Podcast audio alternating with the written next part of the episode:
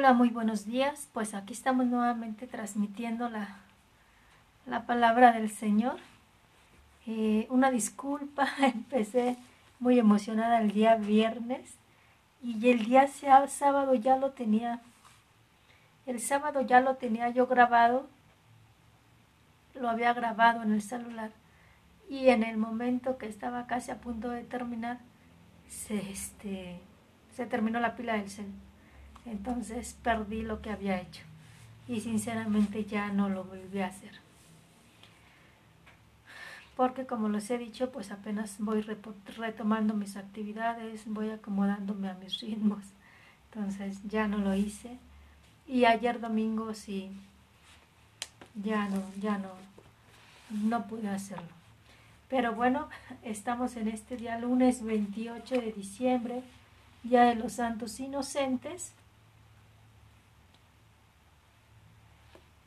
Voy a leer un poquito de lo que explica aquí el misalito. Dice, por lo menos desde el siglo VI, la Iglesia venera en los días de Navidad a los santos inocentes. Constituyen las primicias de los que mueren por Cristo. Su muerte violenta por el Señor ha plantado la cruz junto al pesebre.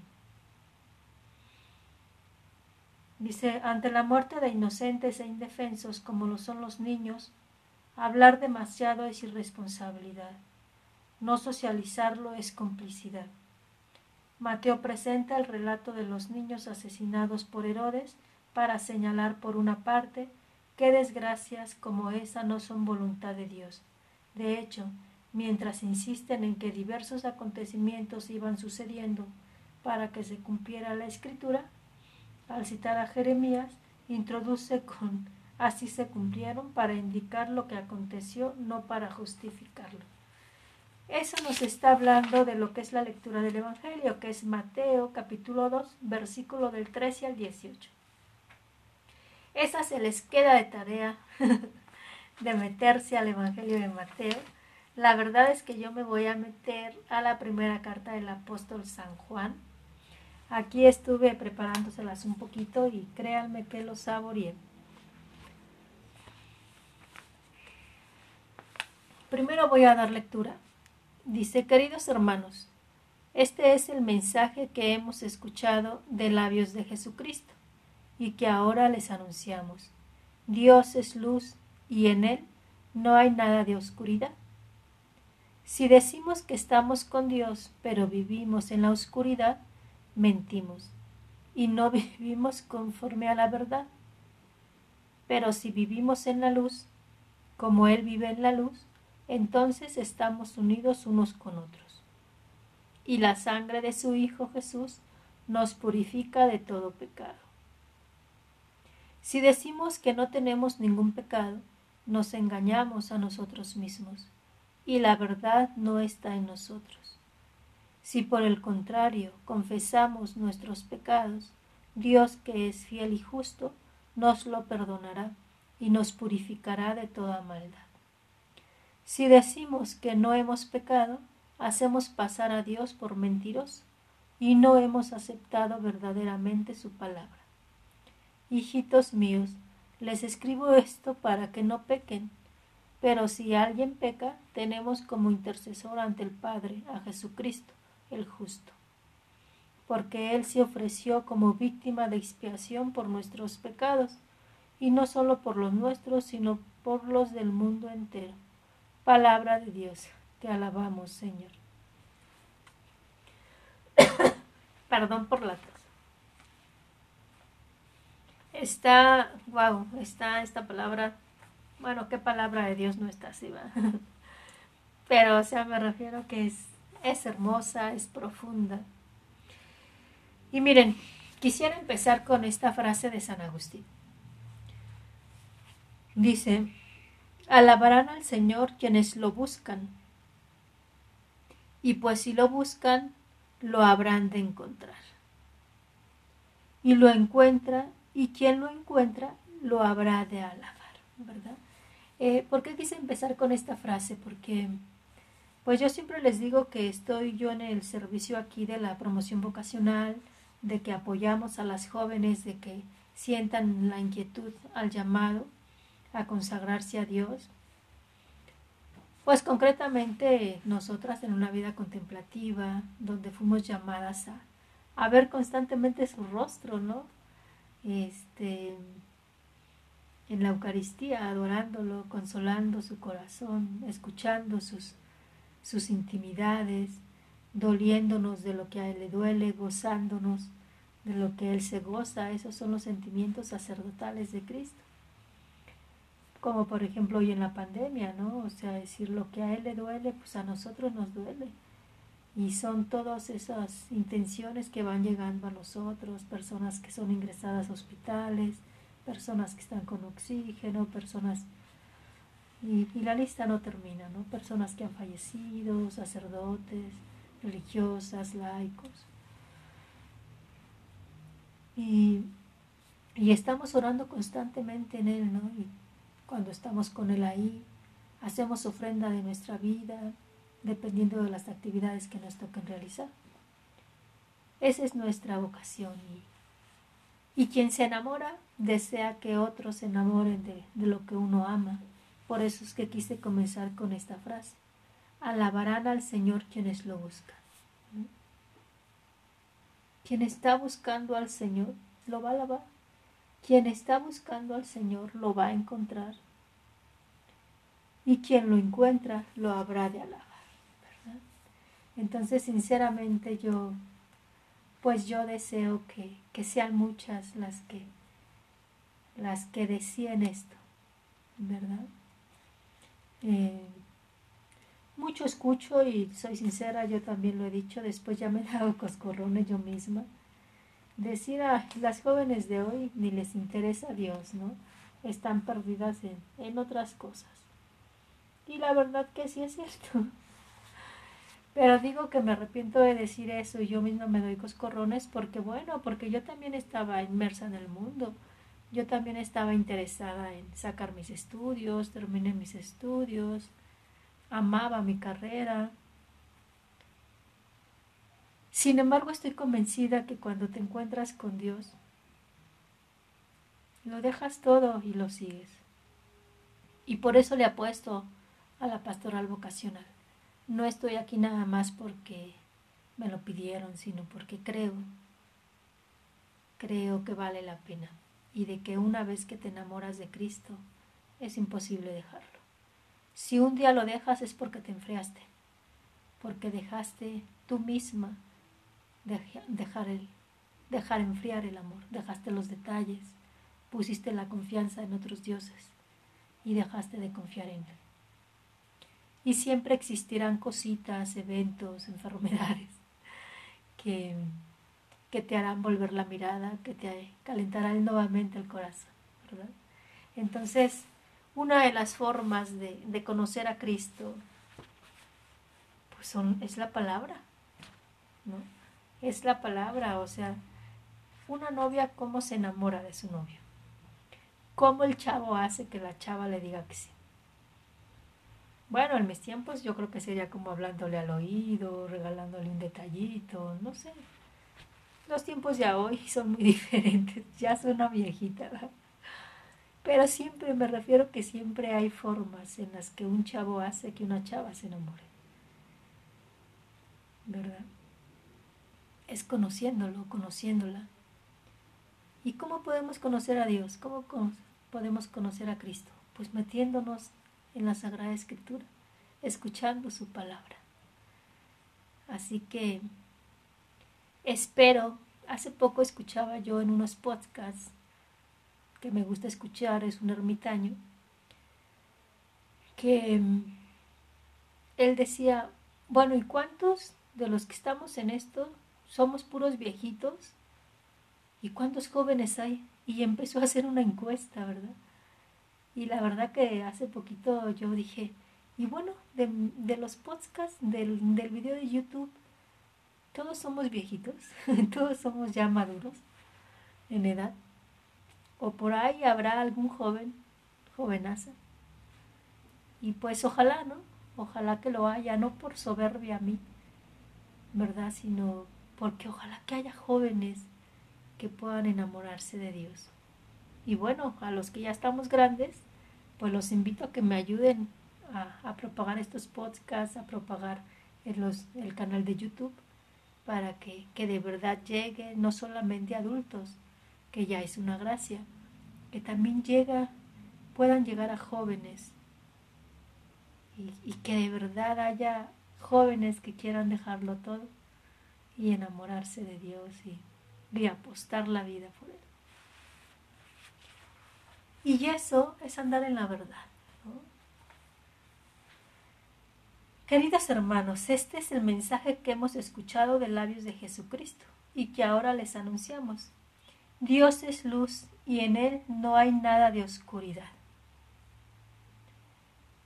Si decimos que estamos con Dios, pero vivimos en la oscuridad, mentimos y no vivimos conforme a la verdad.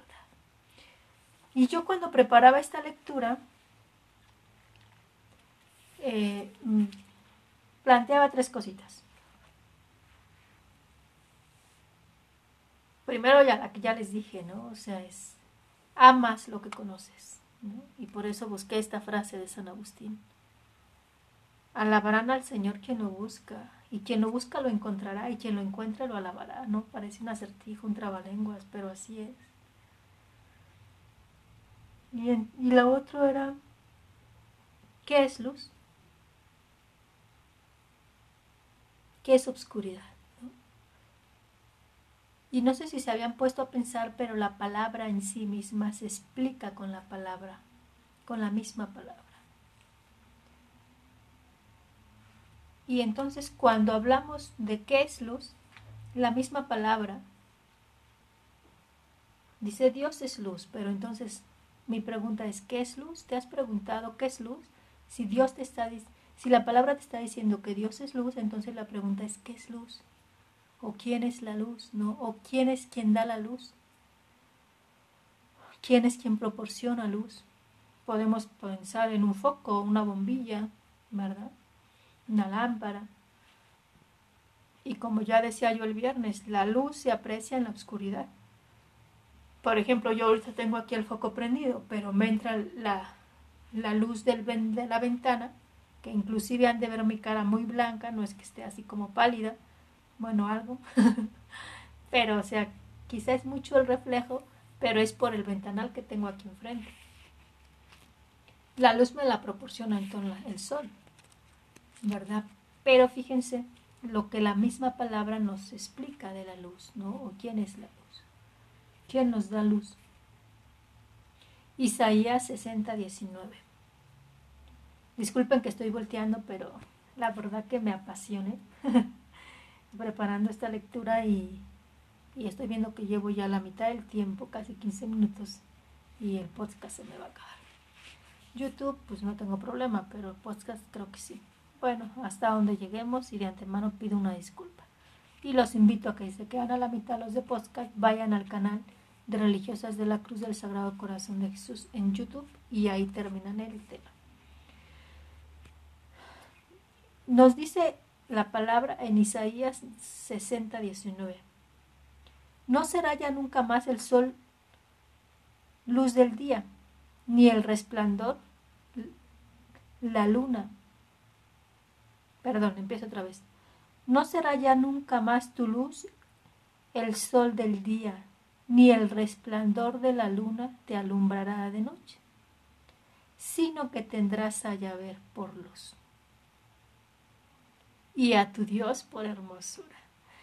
Yo no sé si les ha pasado, pero ha pasado, pero cuando están así medios apesadumbrados, que se sienten medios tristones, medios aburridos, buscan la luz. A mí sí me ha pasado, la verdad. Yo así como que cuando está nublado el día, híjole, como que no me gusta mucho. Eso empezó a cambiar cuando me fui a vivir a Costa Rica, que allá es más nublado. Eh, empecé a sentirme bien ahí con los días nublados, los días con llovizna,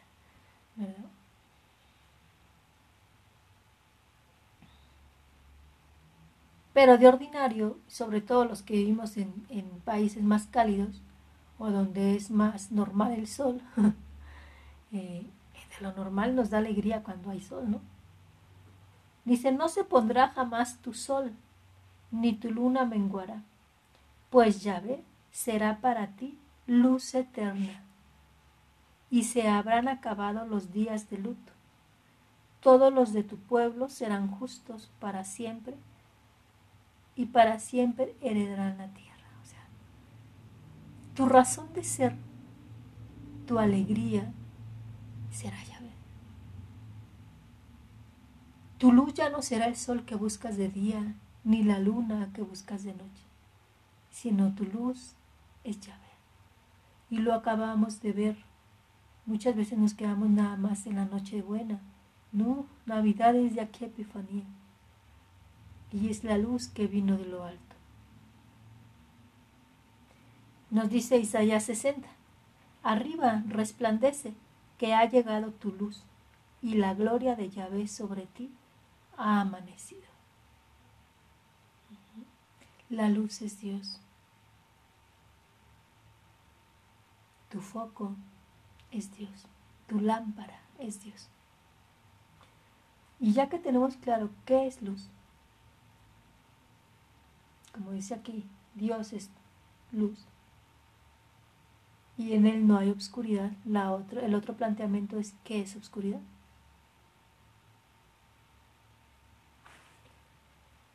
Y en el diccionario normal de la lengua española decía, obscuridad es la ausencia de luz. Todo negro. A lo que nosotros conocemos la noche o un cuarto cerrado, no entra la luz. O sea, por eso es que es el término. Obscuridad es la ausencia de luz, ausencia de claridad. Y, aplicado a la parte espiritual, en el capítulo 7 de Mateo, versículo 3 y siguientes, nos dice, ¿cómo es que miras la paja del ojo de tu hermano y no miras la, la viga que hay en tu ojo? ¿Y cómo vas a decir a tu hermano, déjate saco la paja que llevas en tu ojo, teniendo la viga en el tuyo? Hipócrita, saca primero la viga de tu ojo, y entonces podrás ver para sacar la paja del ojo de tu hermano. Con esta lectura, o sea, lo que nos da a entender es que la oscuridad es la incapacidad de mirar. Pero en este caso nos las muestra como la incapacidad de mirar la luz en mí y que solamente estoy viendo lo malo en el otro, pero en el mí no lo veo, como tampoco soy capaz de ver la luz en el otro. Eso es una parte de oscuridad espiritual. Dice, Dios es luz y en Él no hay oscuridad. Si decimos que estamos con Dios pero vivimos en la oscuridad, mentimos y no vivimos conforme a la verdad. Y ahí surgió otro término, ¿qué es entonces la verdad?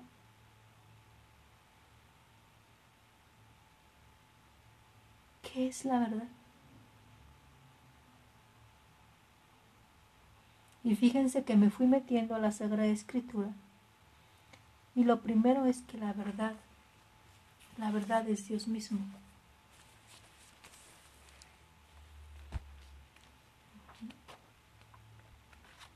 Y dice, si andas en obscuridad, es que no andas en verdad. O sea, créanme que a mí hasta se me enchinó la piel. ¿eh? Si andas en obscuridad, ¿qué quiere decir? Que no andas en Dios.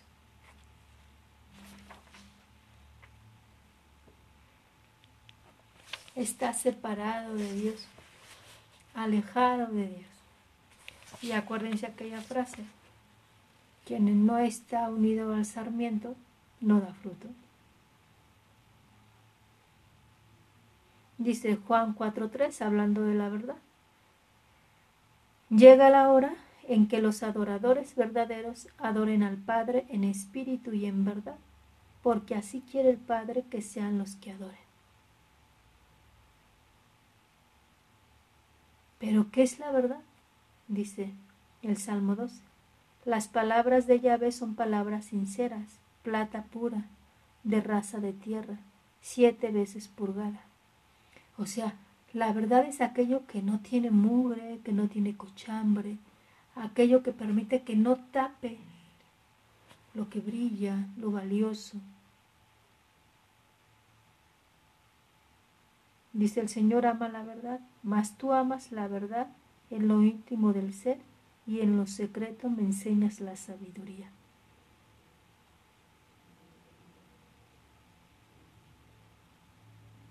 Dice, cuando venga el Espíritu de la verdad, os guiará hasta la verdad completa.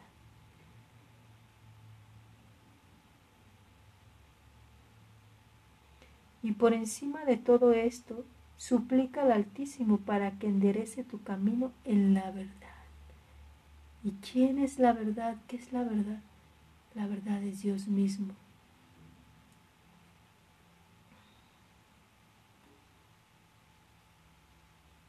Dice Zacarías 8:16, He aquí las cosas que debéis hacer, decid verdad unos a otros, juicio de paz, juzgad en vuestras puertas, mal unos contra otros no meditéis en vuestro corazón. Juramento falso no améis, porque todas estas cosas las odio, las odio yo, oráculo de Yahvé. Por lo tanto, nos dice en Efesios 4:25, desechando la mentira, hablad con verdad cada cual con su prójimo, pues somos miembros los unos de los otros. Cuando yo preparaba el tema, decía, si la oscuridad es la ausencia de luz, entonces la verdad es la ausencia de mentira. Todo aquello que no es la mentira, todo aquello que, que no hace maldad al otro, eso es la verdad. Dice, solo en la verdad hallaremos la verdad verdadera. Si os mantenéis fieles a mi palabra, seréis verdaderamente mis discípulos, conoceréis la verdad y la verdad os hará libres. Yo decía, Señor, parece como un trabalenguas, pero a fin de cuentas la verdad es aquello que nos esconde, aquello que brilla, que mora en lo más profundo de ti y que nunca va a ser ni el mal para ti ni el mal para. Y la verdad misma, la verdad con mayúscula es Dios. Y para eso es necesario el discernimiento, para no opacar la verdad, para dejarnos guiar por, lo, por quien es la verdad y siempre mantenerla a flote.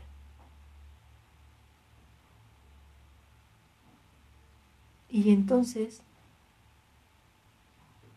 yo ponía así como en una gráfica verdad en el centro, de este otro lado la luz y de otro lado la oscuridad.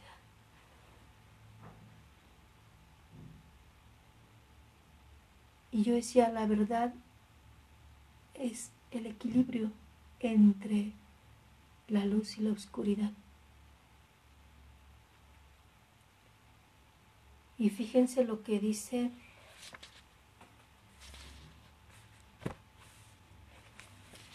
este quien se entrega a la oscuridad, así como todas las consecuencias que podemos tener ante las decisiones que tomamos en nuestra vida, toda decisión, por eso lo necesario de siempre tomar hacer un discernimiento ante las... Es que se me perdió la hojita donde lo tenía. Ante las decisiones que tomamos, o sea, porque siempre va a haber consecuencias positivas o negativas.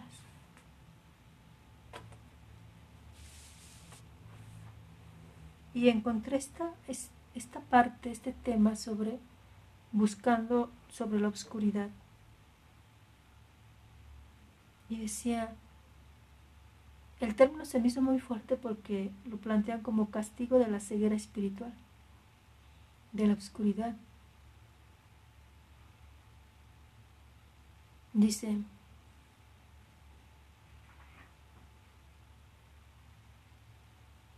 jactándose de sabios, se volvieron estúpidos y cambiaron la gloria de Dios incorruptible por una representación en forma de hombre corruptible, de aves, de cuadrúpedos, de reptiles. Por eso Dios los entregó a las apetencias de su corazón hasta una impureza tal que deshonraron entre sí sus cuerpos. A ellos que cambiaron la verdad de Dios por la mentira, y adoraron y sirvieron a la criatura en vez del Creador, que es bendito por los siglos. Por eso los entregó Dios a pasiones infames, pues sus mujeres invirtieron las relaciones naturales por otras contra la naturaleza. Igualmente los hombres, abandonando el uso natural de la mujer, se abrazaron en deseos los unos de los otros, cometiendo la infamia de hombre contra hombre, recibiendo en sí mismos el pago merecido de su extravío.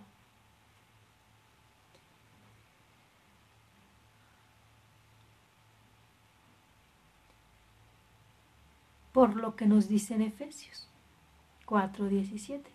Os digo pues esto y os conjuro en el Señor, que no viváis ya como viven los gentiles, según la vaciedad de su mente, sumergido su pensamiento en las tinieblas y excluidos de la vida de Dios por la ignorancia que hay en ellos, por la dureza de su cabeza, los cuales, habiendo perdido el sentido moral, se entregaron al libertinaje hasta practicar con desenfreno toda suerte de impurezas.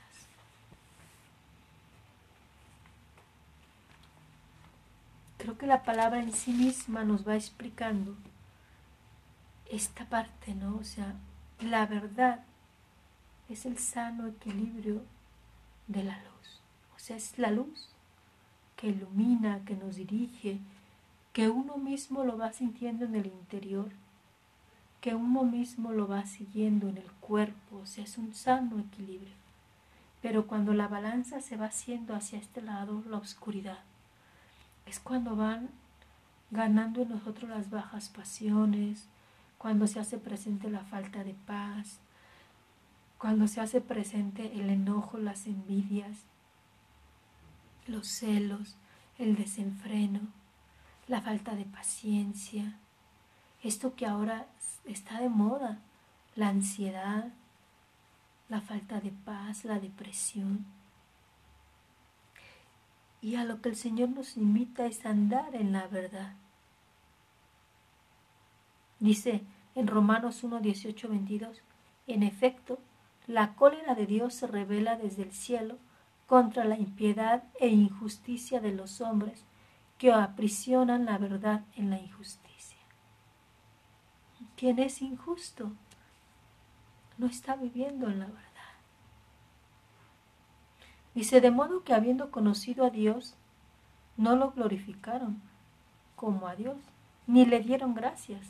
Antes bien se ofuscaron en vanos razonamientos y su insensato corazón se estremeció, jactándose de sabios y se volvieron estúpidos. ¿Qué actual es esta palabra?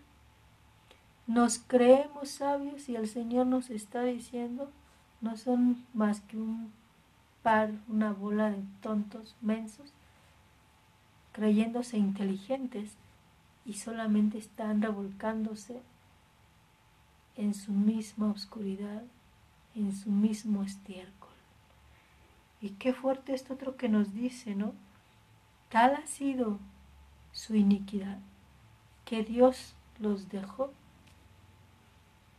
los abandonó en sus propias pasiones. Y muchas veces es necesario vernos envueltos en nuestra propia miseria, en la consecuencia de, nuestras decisiones, es sentirnos embarrados en el piso, como el hijo pródigo que comía la comida de los cerdos. Para un judío los cerdos eran un animal impuro. Imagínense lo que significa para ellos cuidar cerdos. Y muchas veces es necesario vernos así para dar el salto a Dios. No andéis en la oscuridad, hijitos míos, el Señor nos dice. Y ya hay así como el horno que, o las ollas express que tienen un pequeño tintineado para avisar que ya está. Así la palabra de Dios nos da un tintenear. Dice, quien vive en la unidad, ese es un, un signo, un rasgo de que vive en la luz. Quien vive en la envidia, en la discordia, olvídense.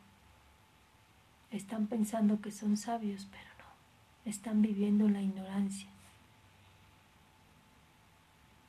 Cierro con estas palabras. Hijitos míos, les escribo esto para que no pequen. Pero si alguien peca, tenemos como intercesor ante el Padre a Jesucristo el justo, porque Él se ofreció como víctima de expiación por nuestros pecados y no solo por los nuestros, sino por los del mundo entero. Créanme que esta última frase a mí me, me llenó el alma porque yo decía, esa es mi hermosa vocación, estar pie al sagrario, de cada en el sagrario, es para que muchos lo conozcan, para que todos vivamos según la voluntad de Dios, seamos santos. Yo te invito a que te metas. Fíjense cuánto, cuánto jugo le sacamos a esta lectura que se explicó con sí misma. Te pido que, que te metas. Te deletreo nuevamente las, frases, las, las citas bíblicas con las que yo te fui explicando esta lectura. Isaías 60, 19, hablando de la luz. Isaías 60. Hablando de la oscuridad, Mateo 7.3. Hablando de la causa de la oscuridad, Romanos 1.18, 22. Hablando del castigo de la ceguera espiritual, Romanos 1.22, 27. Y cierro con esta otra frase de San Agustín que me encanta. Muy tarde te conocí, hermosura antigua, y nueva siempre. Y sin embargo estabas dentro de mí, mientras yo te buscaba fuera. Tú estabas conmigo, pero yo estaba lejos de ti. Mediten esta frase, medítenla. Dios mora en tu interior y andamos como se los dije el día viernes, con la mirada en el buey que come paja, cuando tenemos al lado al Dios que vino, que se entregó por nosotros. Y por supuesto quiero decir una frase de mi fundadora, de mi madre espiritual, la Beata Concepción Cabrera de Armida. Aprovecho para hacer propaganda este libro, La experiencia de gratitud en Concepción Cabrera de Armida, que es un compendio de los escritos de la cuenta de conciencia. Es un compendio que hace la Madre Laura Linares Romero, religiosa de la Cruz, sobre la experiencia de gratitud en Concepción Cabrea de Armida. Está a la venta, vale la pena. Encuentran en nuestra página www.religiosasdelacruz.com.mx es .mx.com o .org.com, una de esas dos. Allí encuentran la forma de poder eh, comprar este libro que vale la pena. Estamos iniciando nuestro año o vamos a iniciar nuestro año de cumplir 125 años de fundadas y pues con este libro lo vamos a iniciar, la experiencia de gratitud. Quisiera que todo en mí se hiciera gratitud. Y es la invitación que yo te dejo a ti. Es una frase de Conchita. Créanme que después de vivir la experiencia del coronavirus, es la frase que yo he acuñado aquí. Quisiera que todo en mí se hiciera gratitud. Y todo, incluyendo esto, lo hago por amor y gratitud. Se me viene esa frase del Evangelio cuando la mujer pecadora está enjugando los pies de Jesús, porque se le ha perdonado mucho, es que ha amado mucho. Así me siento. Y, y quiero que todo en mí sea gratitud. Dios te bendiga, métete a la palabra, ayúdenme a compartir estos podcasts, estos videos. Son 125 años de fundadas y si bien Dios le dijo a David que, que es él quien le, que no era él quien le iba a hacer un templo, porque él era el creador de todo. Pero al tener esta actitud, le dijo que le iba a dar un sucesor.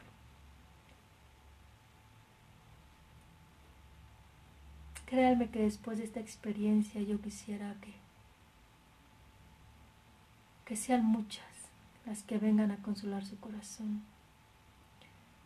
Yo me cuestiono algo, si yo hubiera muerto, ¿quién se hubiera quedado en mi lugar? ¿Quién hubiera ocupado mi lugar en la capilla, en la adoración, para seguir orando por tantos? Entonces, aunque yo soy pequeña y aunque yo sé que es Jesús quien me dio el don de la vocación, pues como gratitud quisiera